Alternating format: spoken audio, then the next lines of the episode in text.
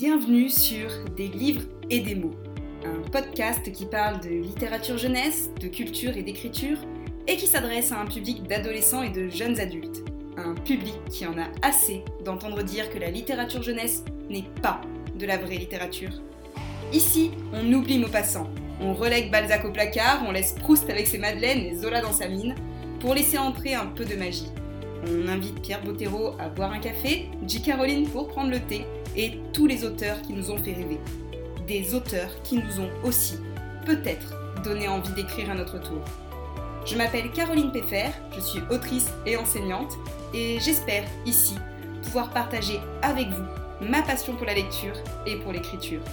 J'espère que ce podcast vous plaira et je vous souhaite dès lors une bonne écoute. Bonjour à toutes et à tous. Bonjour.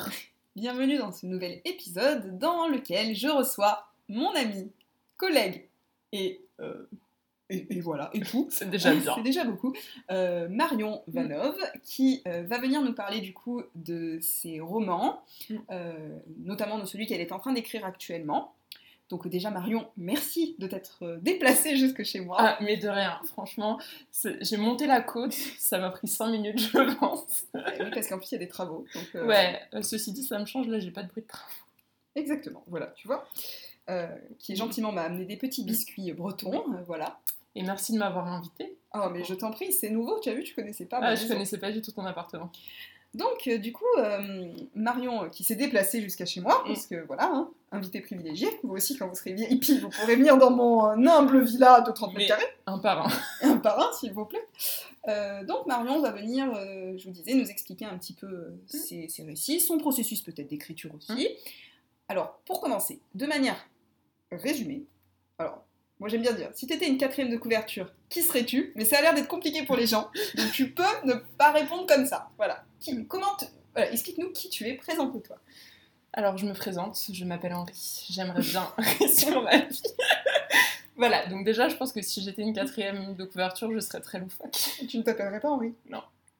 Donc, euh, bon, moi, je m'appelle Marion, j'ai 29 ans. Voilà, c'est bon, je j'ai pas encore passé la trentaine.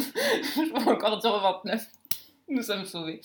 Euh, je suis professeure de français. On dit professeur de lettres modernes officiellement, mais professeur de français au collège. Euh, donc, dans le même établissement que Caroline, puisque c'est là où on s'est rencontrés. J'écris depuis très très longtemps, depuis le collège, je pense. Voilà, j'écris depuis le collège. Euh, je fais d'autres choses à part l'écriture, donc je fais euh, du théâtre notamment et du cosplay. Et voilà, l'écriture c'est une part importante de ma vie que j'ai mis un peu entre parenthèses quand j'ai fait mon concours, mais c'était un an. hein. et voilà, et j'ai passé 5-6 ans sur un projet qui ne verra jamais le jour et qui n'aura jamais de fin. Et du coup, en ce moment, euh, tu travailles sur quel projet? Alors en ce moment, je travaille sur un projet de fantasy ou romantaisie, selon euh, les démonomitoти- dénom- Et tu nous montres tout quoi? Selon les dénominatifs que ça aura euh, plus tard, parce que comme la mode change, je sais pas, qui s'appelle La couturière et la reine dragon. Donc pour l'instant, après, c'est un titre provisoire pour le moment, mais euh, peut-être que je le soumettrai comme ça aux maisons d'édition parce que j'ai pas d'autres idées, qui est donc un roman de fantasy avec une romance, et notamment une romance entre deux femmes. Eh ben écoute, merci beaucoup. Alors, peut-être avant de parler de spécifiquement ce roman-là, euh, tu nous as dit que tu avais passé plusieurs années sur un projet. Oui. Euh, Est-ce que tu veux revenir dessus? Est-ce que, est que tu peux, est-ce pour essayer de nous expliquer ton parcours d'écriture? Alors, enfin, pas obligé de rentrer dans tous les détails, mais en gros, de le premier. euh, alors, premier texte que tu as abouti, c'est peut-être pas forcément le mot, parce que je sais que tu as fait du. C'est du. R, RP. des RP, Le voilà. Forum RPG. Voilà, donc peut-être comment t'es rentré dans l'écriture, ensuite bah, ton premier peut-être vrai roman, euh, que tu peux qualifier de roman, et, euh, et voilà, quand on est venu justement à cette évolution de ton écriture. Alors déjà, moi j'ai commencé à écrire, euh, j'étais pas encore sur Internet, j'écrivais sur papier, parce qu'à l'époque Internet euh, était assez balbutiement, on va dire.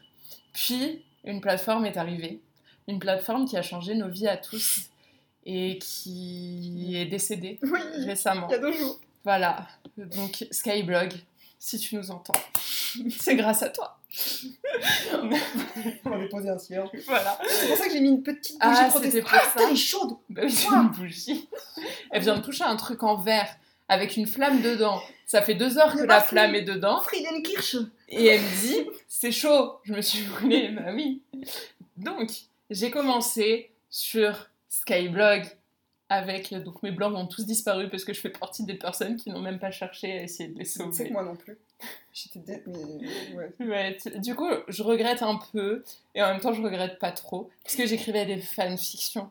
Et j'écrivais des fanfictions sur quoi? Sur Tokyo Mew Mew.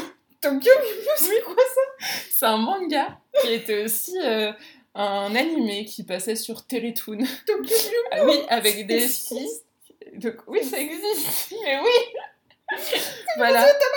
Ouais, et en plus, tu sais que c'était super écolo comme truc. Parce que, eh, en fait, on les avait fait muter avec des gènes d'animaux en voie d'extinction pour sauver le monde des extraterrestres. Et elles avaient, parce que c'était un truc de Magical Girl. Ah, je te montrerai après. Voilà, donc j'écrivais des fanfictions là-dessus. Ah non, ça j'avais jamais entendu. Voilà. Et ben écoute, je pense qu'il y en Mais a. je savais pas ça de toi. Tu savais pas ça de Non. moi 6 ans, mais je savais pas ça. Ouais, et ben écoute, faut, faut toujours en découvrir. Ah ouais. J'ai écrit des fanfictions d'Eragon aussi, mais c'était un peu après. Et notamment, j'ai découvert les forums RPG, donc les forums de jeux de rôle, où chacun un personnage, écrit sa partie, et les gens se répondent un petit peu comme dans une partie de ping-pong. Mes premiers RPG, j'écrivais littéralement deux lignes, euh, ce qui était assez peu. Et j'ai terminé en écrivant euh, parfois jusqu'à 5 pages Word, hein, euh, ce qui était beaucoup en faisant beaucoup de descriptions. Donc ça, c'était mes débuts, et puis à un moment, je me suis dit, tiens, si j'écrivais un truc que j'ai inventé pourquoi pas, après tout. Donc euh, là, euh, j'ai commencé, alors j'avais déjà commencé à essayer d'écrire des trucs, mais ça n'avait jamais vraiment abouti. Et je suis arrivée avec un vrai projet sur, euh, voilà, dont j'avais eu l'idée. Et là, c'était l'avènement d'un nouveau réseau social qui a changé nos vies d'écrivains, euh, Facebook. Oui, très connu pour son écriture d'ailleurs. Mais il y avait vraiment une communauté, je sais pas si certains en ont fait partie, mais il y avait une vraie communauté où on avait des pages où on écrivait nos histoires. Ah, C'était avant. Wattpad. Et vraiment, j'ai rencontré des gens, alors euh, avec qui je n'ai plus de contact aujourd'hui, mais euh, à part une personne. Mais du coup, j'ai vraiment rencontré des gens là-bas. Euh, et on écrivait sur Facebook. Puis ensuite est arrivée une plateforme sur laquelle euh, je me suis inscrite, mais ça n'a jamais vraiment abouti, c'était Wattpad, qui a tout cassé ce truc euh, qui était très bien de Facebook, où j'avais une belle communauté, vraiment. Non, mais il y Oh, avait plus de excuse-moi. 2000 personnes qui me suivaient, machin, enfin tu sais, c'était un peu la reconnaissance quand t'es Bah ado. ouais, c'est cool. Moi j'étais au lycée, euh, Mais je savais j'étais pas qu'on pouvait être suivi sur Facebook en Mais fait. si t'avais ta page euh, Facebook et Oh. tu postais tes chapitres, tes textes, puis comme j'étais ado, euh, je postais des trucs très profonds et déprimants, parce que j'ai eu ma période émo, pas physiquement, mais intérieurement. Euh, voilà. Faudrait que je fasse un jour les mettre sur Wattpad. Je suis sûre que ça attirait les gens, tu sais quoi. euh. Mais voilà, c'était ma période un peu euh, dépressive, mais où je l'assumais totalement. Aujourd'hui, j'ai encore des périodes dépressives. Maintenant tu le tournes en ridicule, donc peu Oui. Mais euh, voilà, donc pff, je suis passée par plein de plateformes Non, pour les anciens. Et est arrivé Wattpad, et là, moi, j'ai un peu décroché. J'ai essayé de poster une de mes histoires sur Wattpad, histoire que les gens continuent de venir lire. Alors, je vous remercie, mais ça sert pas à grand chose parce que. Non, mais cette semaine encore, j'ai reçu un message qui m'a fait Ouais, elle est trop bien cette histoire, est-ce que tu posteras la suite? Non, je posterai jamais la suite. Enfin, ça fait vraiment, littéralement, je pense 7-8 ans que j'ai pas retouché à ce manuscrit je retoucherai jamais. N'ayons pas dit C'est quoi comme manuscrit? C'était euh, Aveline, l'éveil du faucon. Mais mon histoire était pas trop mal, hein, mais euh, c'était les débuts et c'était un peu comme mon premier roman, donc Le chant des sirènes, où j'en parlerai après. C'est euh, je m'étais embarquée dans trop d'intrigues à la fois. Vraiment, vous voyez, c'est ce défaut qu'on a de vouloir écrire en version feuilleton et du Mm. coup on ajoute plein d'intrigues, plein de sous-intrigues et ça marche pas bien. Ça marche pour le conte de Monte Cristo, de Dumas, ça marche pas quand t'es euh, un ado de 17 ans. Je m'en suis rendu compte après. Et après, j'ai commencé à écrire euh, un roman qui était Le chant des sirènes. Donc, j'écrivais sur les bancs de la fac, littéralement, parce que quand je m'ennuyais et quand j'avais la flemme de prendre mon cours, j'écrivais mon roman. J'ai fait euh, trois jets de ce roman. C'est pour ça que ça m'a pris autant de temps, puisque j'ai un premier jet qui m'a pas pris tant que ça de temps, mais après je l'ai réécrit plusieurs fois pour l'améliorer euh, avant de l'abandonner. Et c'est un roman qui a été, grâce à une amie que je remercie, publié sur Dailytoon et dont je n'ai plus de nouvelles aujourd'hui. je sais pas ce qu'ils en ont fait. Apparemment, il doit partir en Corée. Donc ça se trouve un jour, j'aurai, j'aurai un courrier qui me dira ouais, vous êtes super célèbre en Corée, ils attendent que vous. Euh, ça, c'est dans mes rêves. hein. Dans la réalité, ça n'arrivera jamais. Peut-être un jour. Mais j'aimerais bien. Franchement, si un jour je peux voyager en Corée et qu'en plus on m'invite, ce serait trop bien. Mais ça n'arrivera jamais. hein. Je vous rassure, c'est vraiment juste le truc quand on part dans des délires, tu sais, où tu te dis putain, mon roman, il va partir à l'étranger, il va être international. Euh, vraiment. Je sais même pas ce qui devient déjà sur Dailytoon et s'il y a des gens qui le lisent. Mais t'as pas d'accès à tes chiffres et tout ça? Non, j'ai pas d'accès. Mais tu peux pas demander à, Ah. à l'éditrice On demande, on demande. on n'a rien. Vous voyez Ce qui est pire que les éditeurs français, c'est les éditeurs coréens, parce qu'ils en ont rien à battre. Mais du coup, attends, juste, euh, je me permets. Dailytoon, c'est une plateforme coréenne, c'est ça? Oui, c'est une plateforme coréenne euh, qui publie à la base des webtoons. Je pense que maintenant tout le monde connaît le webtoon. Et qui avait à un moment eu l'idée de faire des web romans et pour ça d'aller chercher des auteurs français. Donc on était plusieurs, les autres je les connais pas forcément, à faire ça. Et voilà. Je pense que ça s'est arrêté à peu près là. Oui, parce que t'as eu des déboires assez particuliers. Moi, Ouais, j'ai souvenir. j'ai- J'ai eu beaucoup de mal déjà à me Ouais. faire payer mon avaloir. Euh, ça va parce que j'ai une amie qui travaille là-bas. Donc euh, elle s'est battue avec moi pour euh, qu'on puisse l'avoir. Sinon, bah, je rompais le contrat. Et je pense que là, comme euh, ça va faire bien 2-3 ans, et j'ai eu aucun chiffre, j'ai eu aucune grille. Je pense que là, tous ceux qui font du droit dans l'édition sont en train de se dire Mais là, c'est bon, je peux. Parce que je leur ai jamais. Bah là, je les. Normalement, c'est pas moi déjà de les démarcher, mais c'est vrai que j'ai un peu lâché l'affaire avec eux. C'est uniquement des droits numériques, il me semble, que t'as as toujours les droits papier, non? Oh, oui, je crois, ouais. Il me semble euh, me Oui, rappeler. j'ai du- gardé les droits papier, j'ai gardé les droits d'adaptation. Pourquoi? Par contre, eux, ils prennent les droits goodies. C'est-à-dire que là, j'avais pas le choix. D'accord. C'était, mais parce que les Coréens, ils ont vraiment un gros rapport avec les goodies. Et euh, du coup, t'as eu des goodies, bien sûr. Non, je j'ai pas eu de goodies, j'ai rien eu. Mais apparemment, il y a des gens qui, mais puisqu'il y avait des comptes privés euh, sur Dailytoon où les gens euh, lisaient, et du coup, Anso, elle a eu des retours et ils aimaient beaucoup. Mais après, euh, le problème, c'est que moi, j'ai eu aucune visibilité et même ma pote, là, elle en a plus trop. Oui, parce qu'ils auraient quand même pu essayer. En fait, ce qui s'est mal passé, c'est qu'ils ont mal fait l'annonce Oui. déjà de lancement du web roman et ils ont même pas présenté leurs auteurs ou leurs histoires. Non, mais ils ont mal lancé pour tout le monde. Enfin, vraiment, pour le coup, c'était global. Et vraiment, moi, j'ai juste lâché l'affaire. Je me dis, bah, il vit sa vie. Je sais pas ce qu'il devient. Un roman dans la Mais surtout qu'ils ont pas la fin et même pas, ils m'ont demandé C'est la vrai que fin. t'as fait le vois. début, oui. Je leur ai donné que la partie 1, mais apparemment, pour l'instant, ça leur suffit. Bah écoute, euh, oui, c'est. Après, c'était pas vraiment, c'était loin d'être le meilleur roman de ma carrière, mais les personnages valent le coup. Oui, oui, d'ailleurs, alors euh, je fais une parenthèse. euh, Oui. Mais si, on- si les personnages voulaient les découvrir, alors bien sûr, il y a euh, Dailytoon. Oui. Mais sinon, on avait fait un podcast, Oui. une fiction audio qui s'appelle Le Monde nous appartient. Et ça n'a rien à voir avec son roman, euh, parce que ce n'est pas de la fantaisie. Mais j'ai Mais repris les personnages version moderne. Et Caroline a repris les siens aussi. C'est son Oui. premier roman de fantasy. voilà, donc euh, soyez indulgents si vous allez un jour l'écouter, parce que les premiers épisodes Ouais. sont très nuls. Non, non, non, ils sont pas très nuls. Mais On savait pas en fait, bah, c'était le début. Oui. Et voilà, mais si vous allez les écouter, franchement, bah, allez-y. Euh, faut passer les premiers, euh, et les premiers chapitres parce qu'à un moment ça devient beaucoup plus fluide et on a compris aussi nos erreurs.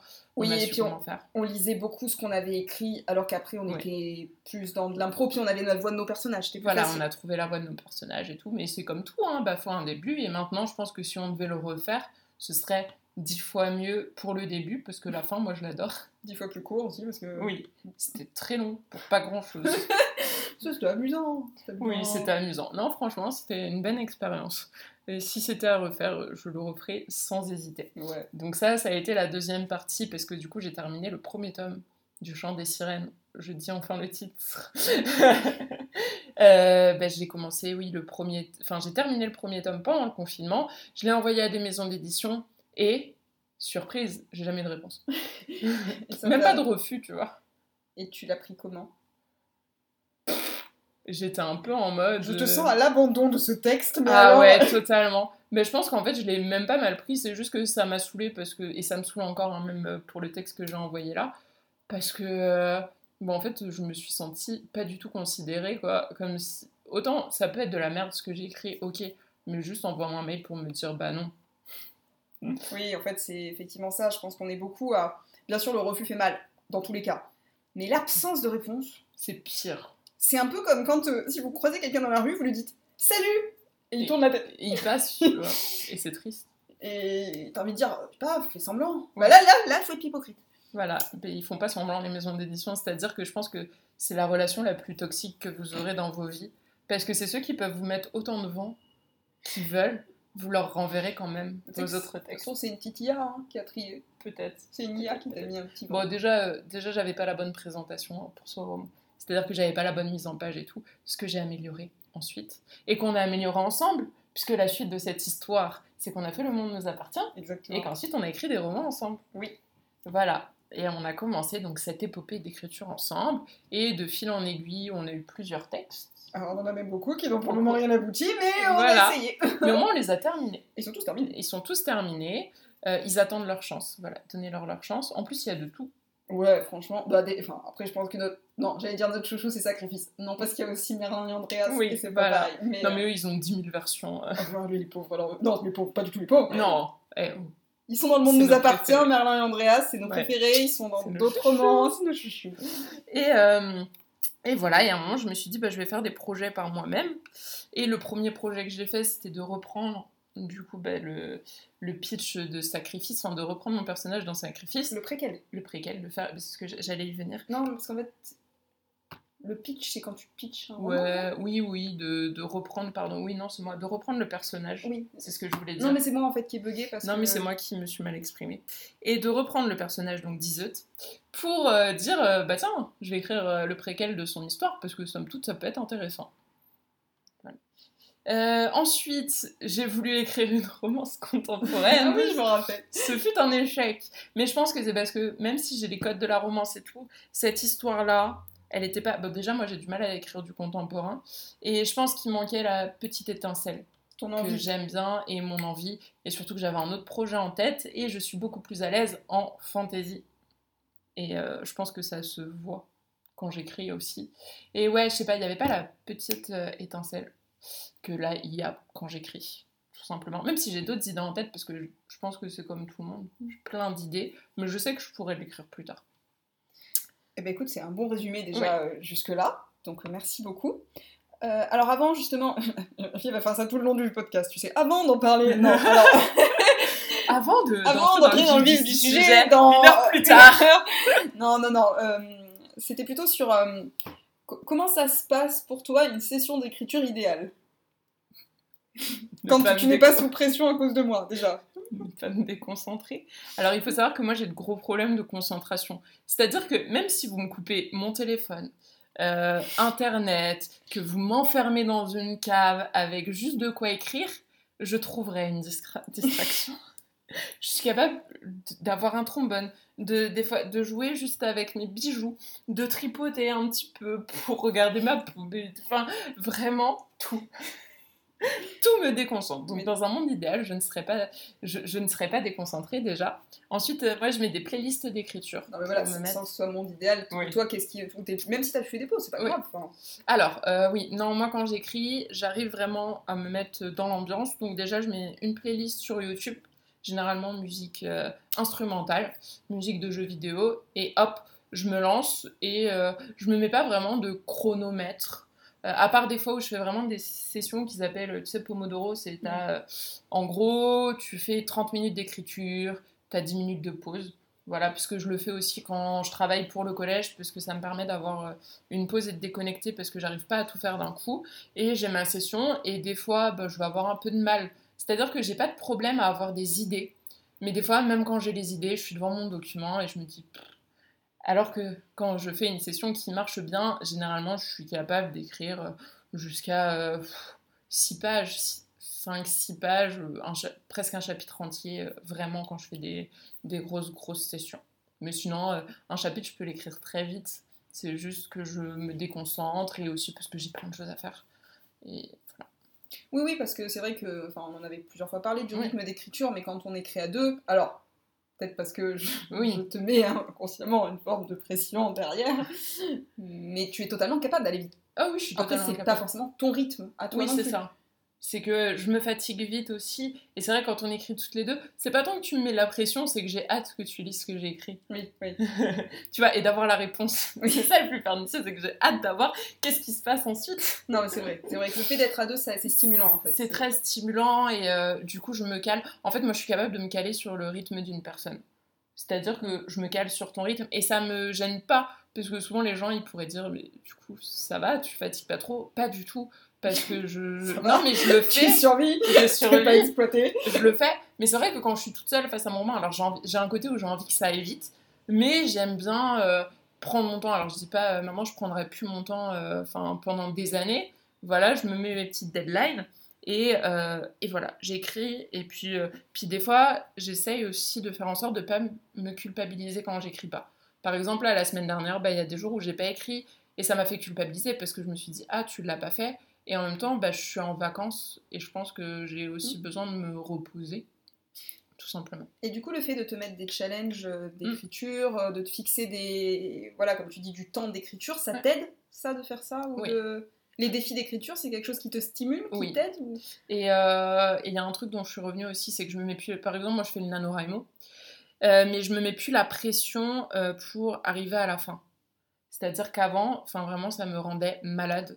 Euh, voilà, si j'y arrivais pas, ça me rendait malade et tout, et, et je culpabilisais beaucoup. Maintenant, je me dis, bah en fait, ça me permet de me booster, et si j'arrive pas à la fin, c'est pas grave en soi, parce que bah, même si j'ai pas écrit mes 50 000 mots, j'ai écrit.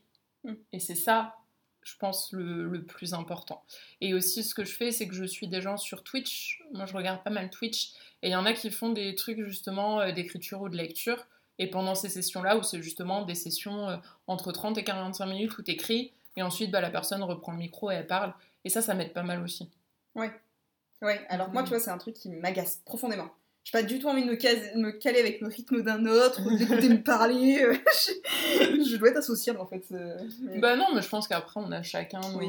nos trucs. Et il y a aussi le fait que moi, ça m'aide à me dire, bah, tel jour à telle heure, je sais qu'il y a ça, et je sais que c'est mon temps à moi pour faire ça. Oui, oui, oui. Oui, oui, ça te fait un emploi du temps où tu sais Mm. qu'à tel moment. Puis après, toi, t'as plusieurs projets aussi. Tu fais Oui. du cosplay aussi. C'est Tu ça. fais. euh, Alors en ce moment, euh, vu la chaleur, je fais pas grand chose. je meurs de chaud.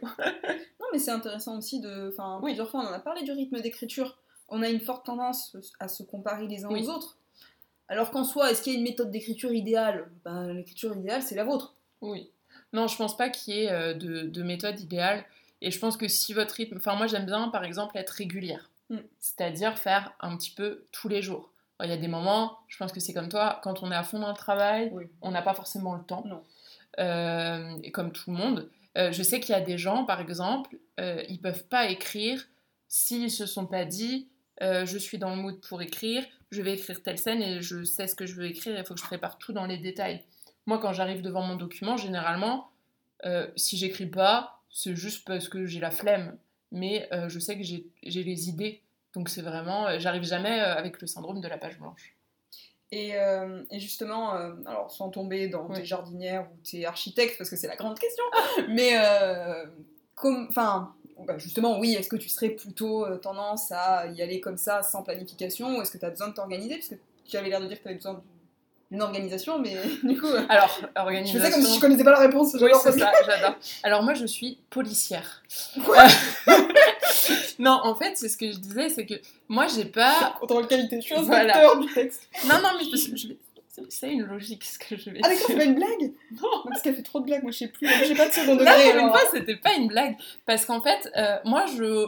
Alors, quand je fais de la fantaisie, je prépare un minimum. Mm. C'est-à-dire que j'ai... euh, pas forcément, enfin si un petit peu au niveau de l'intrigue, bah, le nœud de l'intrigue, qu'est-ce que c'est, hein, euh, et à la fin ça finit bien ou pas, je, je, mais je sais pas exactement euh, comment ça se terminera.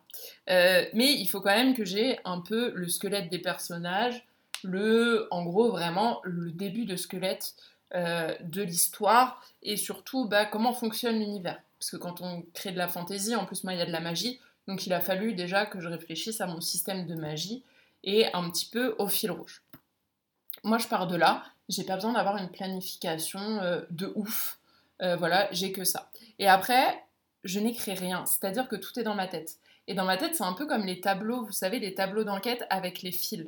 C'est-à-dire que j'ai mon fil rouge d'intrigue et ensuite j'ai mes petites sous-intrigues. Et là, par exemple, dans ce que je suis en train d'écrire, j'ai trois parties. Je sais ce qui se passe dans ces trois parties, je sais pas forcément ce qui se passe dans chaque chapitre, mais je sais que j'ai juste à tirer les fils dont j'ai besoin et euh, j'ai pas de souci, je sais ce qui se passe. En fait, c'est pas organisé en vrai, mais dans ma tête, je sais quel fil je dois tirer, je sais à quel moment je dois mettre tel élément pour que ça revienne ensuite. En fait, c'est pas une organisation que je vais faire avec des post-it partout ou quoi, c'est vraiment juste dans ma tête. Et le seul truc que je vais noter à la rigueur, c'est tous les noms des personnages pour être sûr après de pas me retromper ou de pas confondre, parce que des fois il y a des petits personnages qui arrivent. Mais euh, sinon, c'est vraiment juste, euh, je sais, en fait, j'ai mon tableau dans ma tête. Et, euh, mais j'ai pas besoin de l'avoir préparé à l'avance. Des fois, ça arrive juste comme ça, et puis il y a une nouvelle idée qui arrive et qui s'accroche, qui s'emboîte au tableau. Et si je vois que ça s'emboîte pas, bah, je la vire. Mais c'est super intéressant parce que ça me fait penser à quand on a des événements prévus, des dates. Oui. Moi, je note tout. toi, je vois, tu dis non, mais je sais, c'est bon. Oui. Je me dis, comment ça? Elle a pas noté oui, moi j'ai. Alors c'est un gros défaut aussi, hein. ça peut être un défaut. Euh, j'essaye de le noter quand même, en plus maintenant, j'ai envie de dire, avec le téléphone, ce qui est pratique, c'est qu'il me note tous mes rendez-vous, mais en fait j'en ai pas besoin. Moi tout est dans ma tête et je sais. Non mais c'est super intéressant, je trouve, la, la mm. ta, ta, métaphore, enfin c'est pas une métaphore, mais. Euh, oui. Tu visualisais sur. Euh, non mais le tableau comme ça avec les filles qui sont reliées, je trouve que c'est. Intéressant, franchement, euh, tu as un concept à développer. Si tu pouvais faire un post sur le policier euh. Écrire de manière policière. Ah, ok, comme une enquête. C'est ça. Mais en plus, comme je connais pas tous les fils de l'histoire, en fait, c'est vraiment une enquête. En fait, c'est très Parce qu'il y a des choses qui apparaissent. Mais est-ce que tu penses comme ça parce que tu as débuté l'écriture par le jeu de rôle? Peut-être. Tu vois? Ça... Je sais pas, parce qu'il y en a en jeu de rôle quand même, ils ont besoin d'avoir. Euh, Enfin, moi, j'ai écrit avec des gens qui avaient besoin que tout soit préparé à l'avance. Et euh, je sais que ça pouvait être déstabilisant pour les personnes avec qui j'écrivais, parce que moi, je suis assez imprévisible. Donc, en fait, des fois, je faisais popper des trucs qui n'étaient pas prévus. C'est pour ça qu'on aimait bien nous euh, écrire toutes les deux, parce que quand on faisait la fiction audio, c'était un peu. Je balançais un truc, hein. Ouais. Tu feras ce que tu veux avec. C'est ça. Mais moi, ça me perturbe pas. Euh, et pourtant, au théâtre, ce que je déteste le plus, c'est l'improvisation. Ouais, mais l'écriture, c'est pas une vraie impro parce que tu as un temps de réflexion, alors qu'au théâtre, t'es en ping-pong de mots. Oui, c'est ça. Et ça, j'aime pas. Euh, ça me déstabilise beaucoup, beaucoup. Mais au final, ça m'aide aussi euh, dans ma vie de tous les jours. Mais c'est vrai que, euh, ouais, non, je, je, le réfléchis comme ça. J'avais jamais pensé au jeu de rôle, mais c'est possible. C'est possible. C'est ton histoire d'enquête qui m'a. mais non, mais c'est ce que j'entends tout le monde dire. Soit je prépare tout, soit je prépare rien. Je sais pas, moi, en fait, c'est pas vraiment une préparation mais en même temps, je sais ce qu'il va y avoir, mais je sais pas tout là. Par exemple, je connais pas la fin de mon roman. J'ai quelques idées, mais en fait, ça va apparaître au fur et à mesure, et puis ça va rajouter des petits films. Hmm. Non, je... c'est intéressant. Et puis en fait, finalement, oui, il y a quand même une forme de réflexion, parce que tu as quand même mis un temps à le penser, cette histoire. Et par contre, moi, j'ai besoin de mûrir. C'est pour ça que euh, je sais que toi, par exemple, dès que tu as l'idée, tu commences quasiment à l'écrire. Ce qui est peut-être un défaut aussi. Hein, Non, mais voilà, après, euh, chacun fonctionne comme il peut. Moi, j'aime bien avoir un temps parce que c'est un temps de réflexion qui me permet de faire la connaissance de mes personnages et de l'univers. Là, l'histoire que je prévois après, je l'ai dans la tête, il n'y a pas de souci, mais je sais que je pourrais l'écrire plus tard parce que pour l'instant, bah, je découvre mon univers et puis chaque jour, je découvre de nouvelles choses et puis je vais former mon tableau petit à petit et puis quand je commencerai à écrire, bah, ça aura bien euh, évolué dans ma tête. Mais moi, c'est parce que j'ai peur de perdre l'idée. Ouais. Moi, j'ai peur qu'elle s'en aille, quoi. Que je... enfin, Alors que moi, je suis capable de vous donner tous les détails de toutes mes idées depuis que j'ai commencé à écrire. Non, mais. bon cerveau, bon cerveau. Alors, c'est très paradoxal parce que j'ai une excellente mémoire et en même temps, j'oublie beaucoup de choses. Enfin, les petits trucs, des fois, euh, je vais oublier, genre, je me dis, tiens, je dois ramener ça, bah, je vais oublier de le ramener. C'est Alors sélective. Ouais. Alors qu'il y a des choses, des fois, il y a quelqu'un qui va me dire quelque chose et je vais le ressortir un an après, il va être là, j'ai jamais dit ça. Je fais si, si. Mmh. À tel moment, tel jour, telle date. Flippant. Ouais, je comprends mieux l'histoire de la police. Hein. Finalement, maintenant, je vais le voir différemment. Hein. Peut-être moi qui vais m'incliner devant toi en arrivant à l'école. Hein. Peut-être. Euh, et du coup, après ces 30 minutes d'introduction, ah nous allons pouvoir entrer dans le vif du sujet. Ah, j'ai cru que tu allais dire, mais avant Non, non, non, non, je vais. Non, non, euh, écoute, tu nous as dit beaucoup de choses, tu nous as raconté plein de choses. Donc, est-ce que du coup tu pourrais nous résumer, euh, nous pitcher, euh, nous synopsiser, euh, nous ce que tu veux, ton roman actuel que tu es en train d'écrire C'est un roman. Merci. Pour cette parenthèse, nous allons du coup passer maintenant à la description. La description. Alors, j'ai essayé de le réfléchir. Oula. Ouais, ouais, c'est beaucoup, hein. Moi, attends, j'ai une bonne mémoire, mais je réfléchis pas beaucoup. non, alors en gros, c'est, donc je l'ai dit, c'est un roman de fantasy avec une romance où on va suivre deux personnages. Donc Alexiane, dont la mère est décédée et qui devient reine de son rénome. Sauf qu'elle va être confrontée à, des problèmes bah, déjà politiques, parce que faut qu'elle puisse euh, monter sur le trône, sauf que tout le monde ne la soutient pas. Et surtout, euh, l'artefact magique qui permet de couronner la reine a disparu. Donc elle se retrouve face à ça en se disant bah faut que je le retrouve. Et euh, c'est quelqu'un qui est pas forcément, confiance en elle, qui a peur de beaucoup de choses, qui a peur d'échouer, de pas réussir. Mais comme euh, beaucoup de rois et reines, je pense, c'est que bah, même si on est préparé, ça nous tombe un peu dessus et faut gérer tout un royaume, tout un rénome dans ce cas-là, parce que c'est dirigé par des reines. Et de l'autre côté, on a Réa, qui est une roturière à la base, donc une couturière qui a été élevée par sa mère et qui a eu le plaisir de tomber amoureuse euh, d'un prince, mais elle ne savait pas à ce moment-là que c'était un prince. Et lui, il a ensuite demandé en mariage et ramené à son palais sur le dos de son cheval blanc. Voilà. Pas Henri IV. Ce n'était pas Henri IV, Euh, c'est Cléandre. Donc elle tombe amoureuse euh, de ce prince euh, et tout à fait sincère. En fait, c'est un personnage qui est juste gentil et adorable. Et bien sûr, comme il faut un élément déclencheur, euh, Alexiane, le temps que tout se tasse dans son royaume et qu'on retrouve euh, l'artefact, elle fait bah, je vais aller dans le royaume voisin puisqu'il célèbre un mariage. Euh, écoutez, je vais aller faire de la politique, bisous. Et elle va du coup dans ce royaume, sachant qu'il y a une autre petite chose qui l'intrigue, mais ça faut le lire pour savoir. Et elle y va, et c'est là où elle va rencontrer donc le roi Cassius, le prin- prince Cléandre, le prince Gwenaël, parce que je Mon sais qu'il personnage préféré. voilà, qu'il est très apprécié, Euh, et Réa. Ne se fait pourtant pas spécialement apprécié. Mais j'aime bien les pas- personnages qui font la gueule. C'est ça, c'est, il fait la gueule, il est pas très sympa, et surtout il aime pas Réa. Voilà, et il est méchant avec elle. Et on découvre au fur et à mesure pourquoi est-ce qu'il l'aime pas, hein, en dehors du fait que c'est une roturière.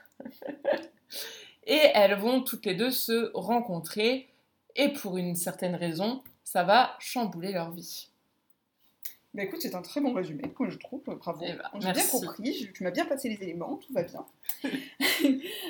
alors, euh, alors, j'ai deux questions qui me viennent Oui. à l'esprit. Donc on va commencer peut-être par euh, celle-ci. Euh, pour euh, quelles seraient tes inspirations? Alors, historique mais pas que, tu as le droit d'avoir des inspirations qui sont liées à autre chose, parce qu'au final, au départ j'avais dit historique, mais j'ai beaucoup de personnes qui me citent Nell Pfeiffer à me parler du château ambulant, Mm. tu vois.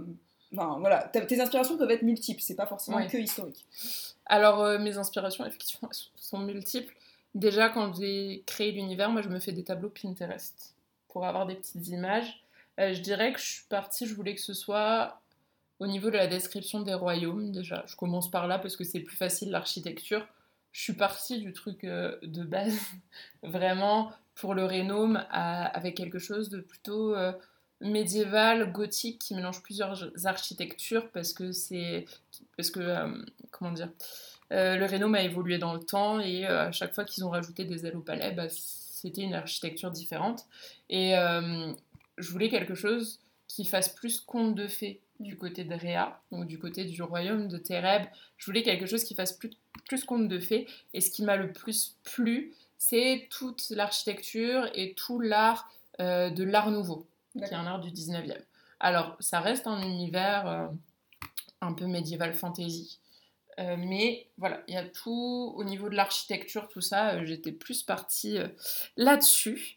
Pour la partie de Réa, parce qu'en fait, il y a vraiment deux distinctions. Pour la partie de Réa, j'étais plus sur quelque chose très conte de fées. Oui.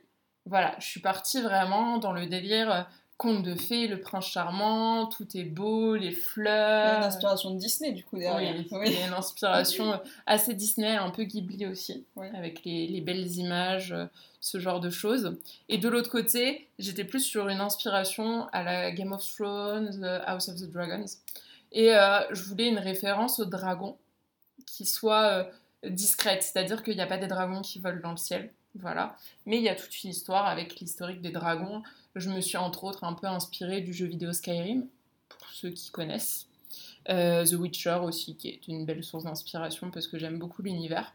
Euh, plus l'univers euh, jeu vidéo livre que la série. Pour le coup, je fais vraiment la distinction entre tout ça, parce que je joue plus aux jeux vidéo que je n'ai lu le livre. Après, j'ai vu toute la série, mais c'est pas ce qui m'inspire le plus. Donc, j'étais partie de toutes ces inspirations-là, et quand j'ai créé les royaumes, je me suis dit, bah, ce serait sympa d'avoir un petit côté un peu euh, mythologique. Et en fait, chaque royaume est associé à une créature mythologique. Donc, euh, le royaume d'Alexiane, c'est le dragon. Euh, le royaume où il y a Réa, donc le royaume de, de Cléandre, c'est la sirène. Et m'est venue la question, parce que je, je fais lire l'Odyssée à mes sixièmes, je vous rassure c'est un rapport, m'était venue la, la question de les sirènes, au départ, je voulais que ce soit les sirènes mythologiques.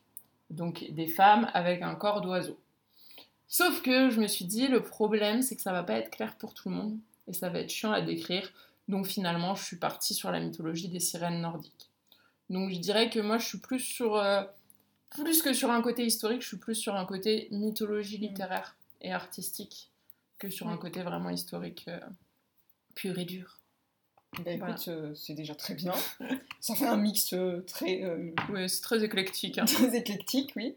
D'ailleurs, parenthèse, mais Oui. dans mon manuscrit, j'ai marqué le mot éclectique et quelqu'un m'a dit Mais l'électricité n'a pas été inventée dans l'univers de fantasy? Dit Alors, éclectique électrique, c'est C'est pas, pas le même mot J'étais genre, hein Mais surtout, j'ai mis le temps à comprendre. Je me dit Pourquoi on parle d'électricité? Moi, ça me fait penser à Antidote, qui des fois, je mets des mots et mes mots trop compliqués, et je suis là, bah, va te faire voir. Je reprends mon libre arbitre sur toi, intelligence artificielle. c'est ça. Voilà. Eh ben écoute, ouais, non mais très intéressant, euh, je Mm. trouve. euh, euh, moi j'avais, ben, moi je bétalie ton histoire, donc l'influence Art Nouveau, je l'avais bien aperçu. Mm. Alors j'allais dire l'influence de Skyrim, je ne l'ai pas perçu, mais, Mais tu joues pas à Skyrim. je ne joue pas. Euh, voilà, mais, mais Game of Thrones, tu vois, je l'avais pas plus euh, reconnu. Mais c'est intéressant du coup parce que. euh, Mais c'est plus dans l'intrigue politique, et l'intrigue politique, elle Oui. va arriver dans la troisième partie. Oui. Parce qu'en fait, j'ai décidé, enfin, je l'ai euh, séparé en trois parties. Donc, une partie qui se passe. euh, alors, au début, on commence quand même dans le rénome d'Alexiane, puisque je pose les bases. Mais ensuite, ça se passe principalement dans le royaume de Thérèbe. Ensuite, il y a une petite partie qui se passe, voyage, tout ça, euh, entre les deux, euh, les deux royaumes. Je dis les deux royaumes parce que c'est plus facile. Ouais. Et euh, la troisième partie qui se passe au rénome d'Alexiane. Voilà. D'accord. Donc j'ai vraiment séparé les trois.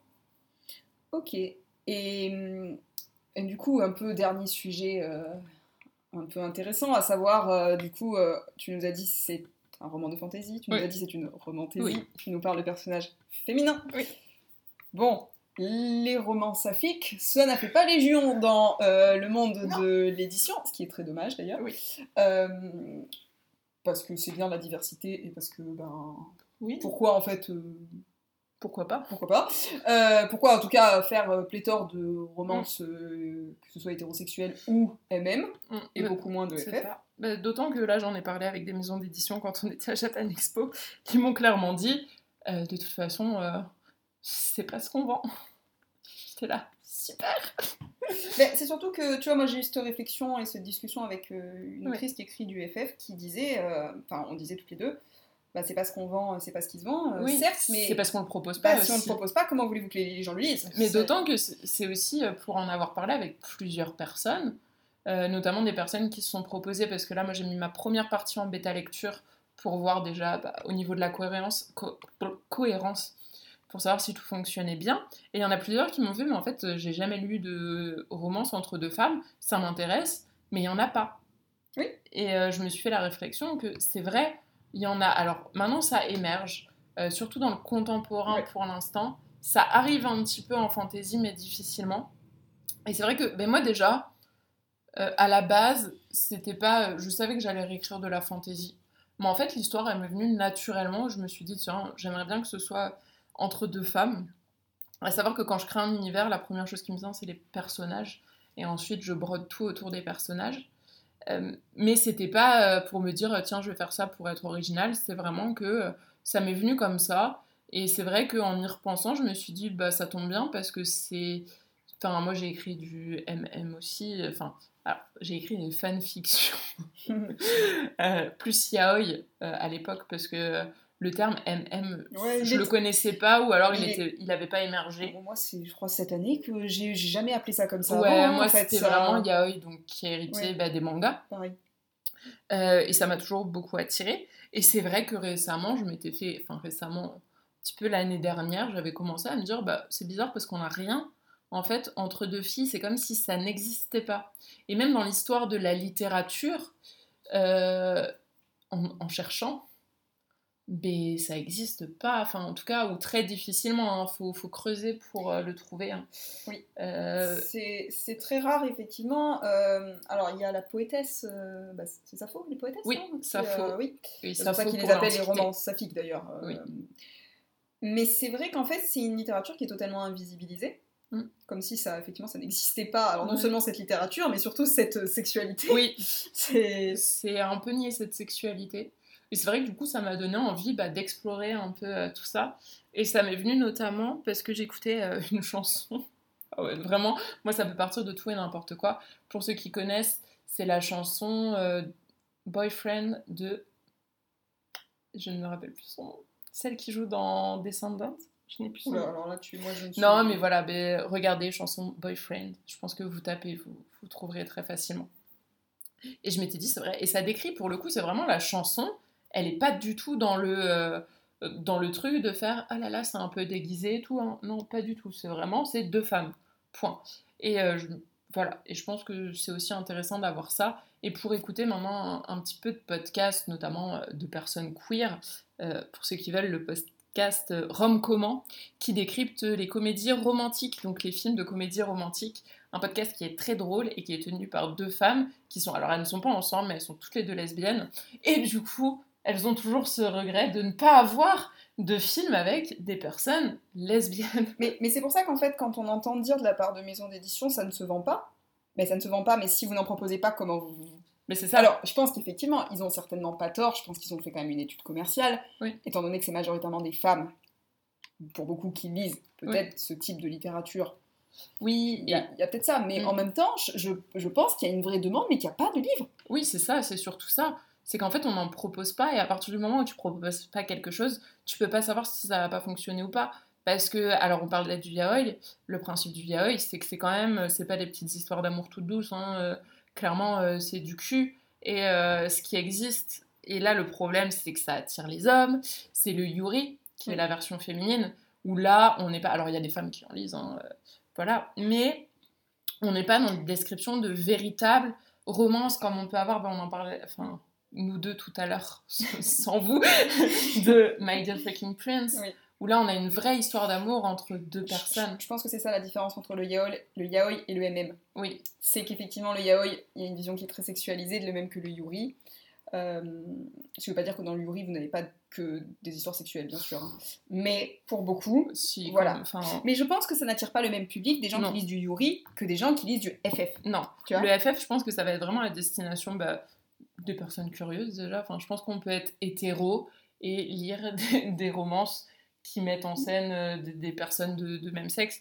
D'autant que quand on écrit, moi la romance que je vais écrire, très clairement, je le destine à un public plutôt jeune. Alors plutôt dans le new adulte, parce que mes personnages sont trop vieux pour être dans new adulte. C'est très compliqué, les, les définitions. Mais en soi, il n'y aura pas de scène euh, très explicite.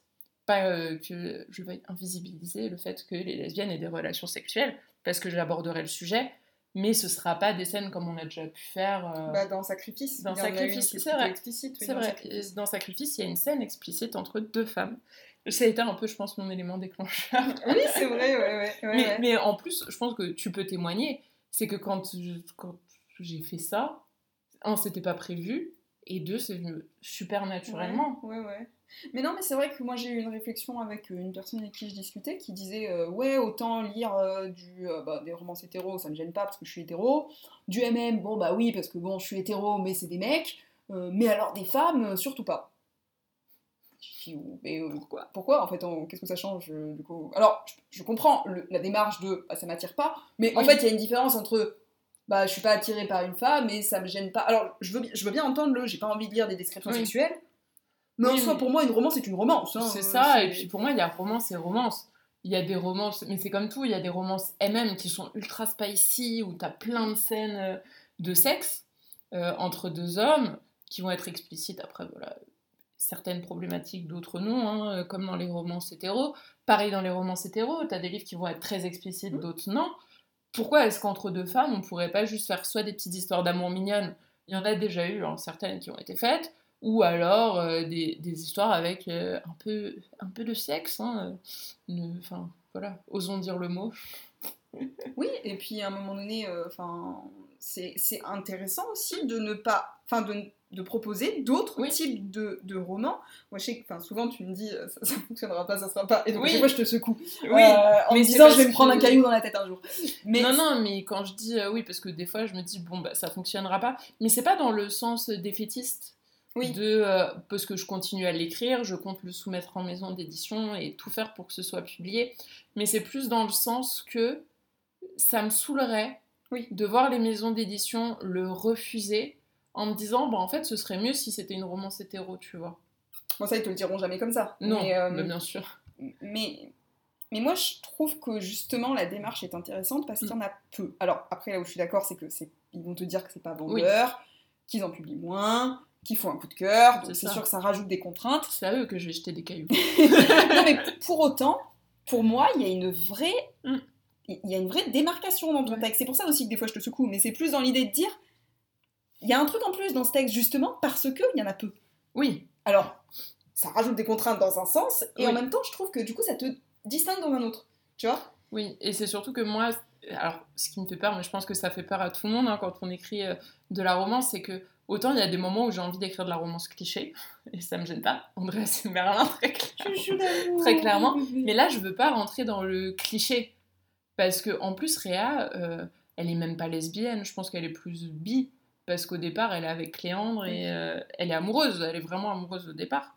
Donc euh, c'est vraiment, euh, voilà, des personnages queer, mais c'est une romance lesbienne parce que c'est deux femmes. Et ouais, mais c'est difficile à Oui, et c'est. expliquer. Non, mais en fait, ça me fait penser à. Je discutais de ça avec Morgane Luc sur. quand on me parlait de frontières Ouais. numériques, en me disant que ces personnages, pour la plupart, il me semble, sont, sont queer. Mm.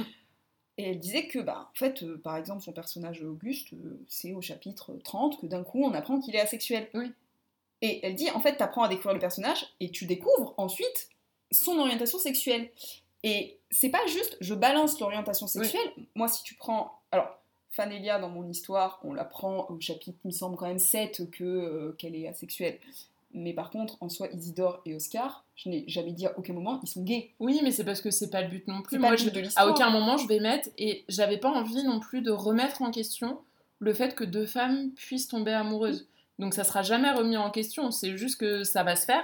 Et dès le départ, de toute façon, je le dis, je crois, qu'Alexiane- elle est attirée par les femmes, mais ça gêne absolument personne. Et c'est pas, elle n'existe pas que pour son orientation Non. sexuelle. En fait. C'est juste, euh, bah en fait, on lui a dit, parce que en plus, en gros, ça n'a pas d'incidence sur sa descendance, puisque j'ai réussi à créer un lien de filiation qui soit un lien magique où en fait, c'est pas les reines qui portent les enfants. Elles ont des favorites qui portent leur enfant. Ce qui fait que ça met une pression en moins dans le sens où, bah, de toute façon, ce sera son enfant qui va naître, même s'il n'a pas ses gènes. Euh, ce sera son enfant par lien euh, magique et ça fonctionne comme ça. Donc même ses conseillers, quand ils disent faut que tu te maries, c'est pas faut que tu te maries à un homme, c'est faut que tu te maries à quelqu'un, homme ou femme, mais que ça soit quelque chose qui, euh, politiquement, intéressant. soit intéressant pour, euh, pour le rénome. Mais sinon, on s'en fiche.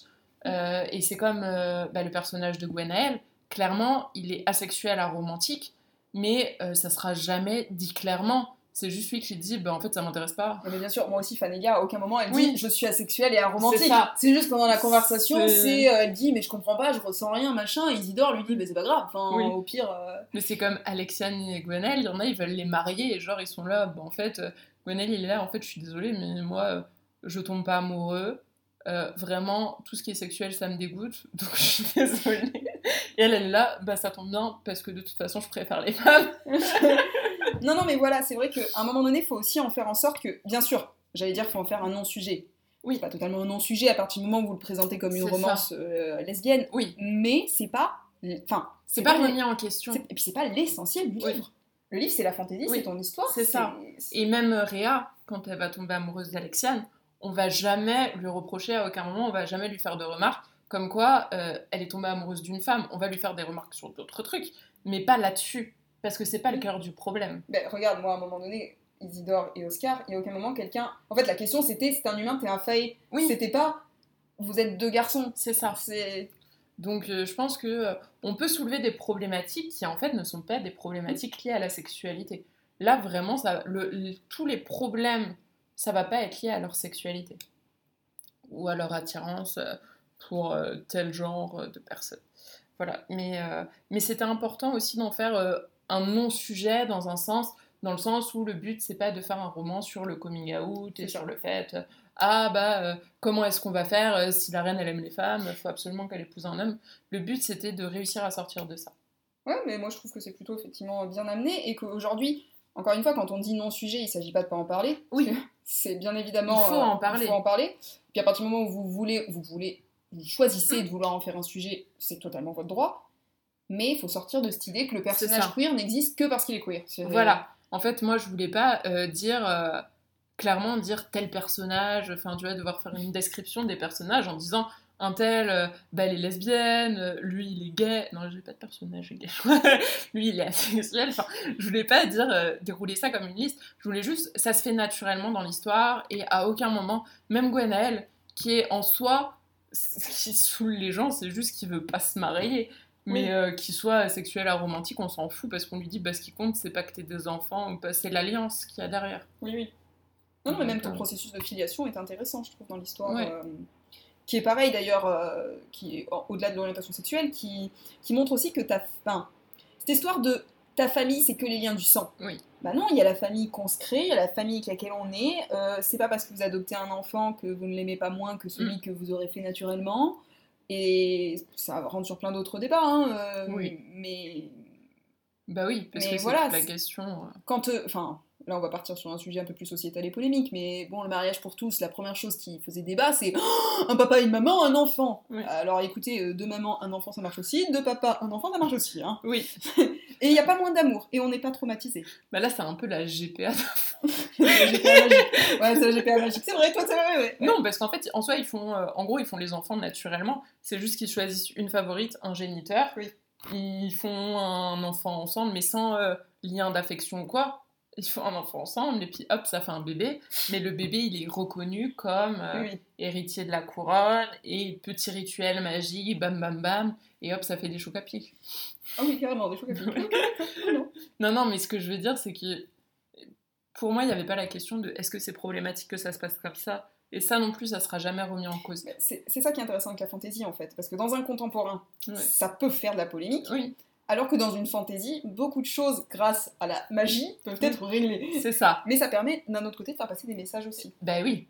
Oui, oui, et c'est ça qui est intéressant. Parce qu'à un moment, je me suis dit, mais est-ce que je dois remettre en question ce truc-là? Et après, je me suis dit, j'en ai absolument pas envie, donc je vais pas le faire, ça sera absolument pas remis en question. Et tant pis si ça plaît pas. Parce qu'il y a ça aussi, c'est qu'il y a le risque, entre guillemets, qu'il y ait des gens qui trouvent à redire, mais de toute façon, ils trouveront toujours à redire, quoi que vous fassiez, quoi que vous écriviez. Et euh, voilà. Et puis c'est un roman que je veux le moins problématique, entre guillemets. Ouais, parce qu'il est très safe. Hein. Alors euh, franchement, oui, voilà. Alors... même si tu abordes bien sûr des thématiques. Euh, ah oui, j'essaye que ce soit assez safe. Après, ça veut pas dire qu'après j'écrirai pas des trucs un peu moins safe. C'est-à-dire, là, je me pose énormément de questions pour blesser aucune communauté et pour bien faire les choses.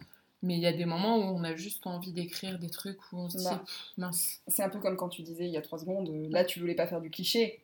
Quand on fait Andreas et Merlin, on fait purement du cliché. Mais, en fait, à un moment donné, vous pouvez jouer avec le cliché aussi, et puis c'est pas grave. Oh, oui, c'est pas grave. Ah non, vraiment, là, moi, c'est parce que moi, c'était cette envie-là que j'avais pour ce roman-là. Ça veut pas dire qu'après, je vais pas écrire un roman euh, avec une romance entre deux femmes et euh, il y aura peut-être des clichés, tu vois, et c'est pas grave. L'essentiel avec les clichés, c'est de réussir à bien les tourner pour pas que ce soit ridicule, grossier ou insultant. Mais moi, je trouve que c'est une belle conclusion. Moi aussi. Eh ben écoute, euh, merci. Je te laisse le mot de la fin si t'en as Ben oui. un. Bah, merci beaucoup de m'avoir invité. Euh, abonnez-vous à son podcast Oh, et à sa mignon. page. Abonnez-vous à ma page page. Instagram. Je mettrai ton lien. Voilà, donc c'est Marion Van. Euh, non, c'est pas un pseudo, c'est juste mon nom. J'allais dire, c'est pas un petit camion C'est un van. Un petit van Oh, c'est mignon Bah, venez dans son van, il y a plein de Voilà, places. il y a plein de places. Euh, venez, écoutez. Euh, vous allez voir, j'aborde plein de sujets. Et apparemment, je fais des posts euh, qui peuvent être assez drôles des fois. Vive Et Léon je me- Vive Léon. Léon le bad boy, qui recherche euh, désespérément une femme qui est différente. Mais pas trop quand même. Mais pas trop. Ouf, ouf, ouf. Eh, on va pas plus s'amuser dans les orties. Ni Léon. Ni Léon. voilà. En tout cas, merci beaucoup de m'avoir invité. Oh, mais je t'en prie, je t'en prie, c'est l'heure du goûter. Ouais. Et bah écoutez, merci à vous toutes et tous de nous avoir écoutés jusqu'ici. Et puis à bientôt. Marion reviendra sans doute. À bientôt un jour. oh, c'est pile au moment de la cloche. Ouais. Eh. Allez, bisous. Merci pour votre écoute. Si cet épisode vous a plu, n'hésitez pas à laisser un commentaire, quelques petites étoiles si vous êtes sur Apple Podcast, ou à en parler autour de vous et à le partager pour continuer de faire vivre ce podcast et pour pouvoir m'aider. Si vous voulez discuter, je vous invite à me retrouver sur mon compte Instagram carolinepfr.autrice et je vous dis à très bientôt pour un nouvel épisode.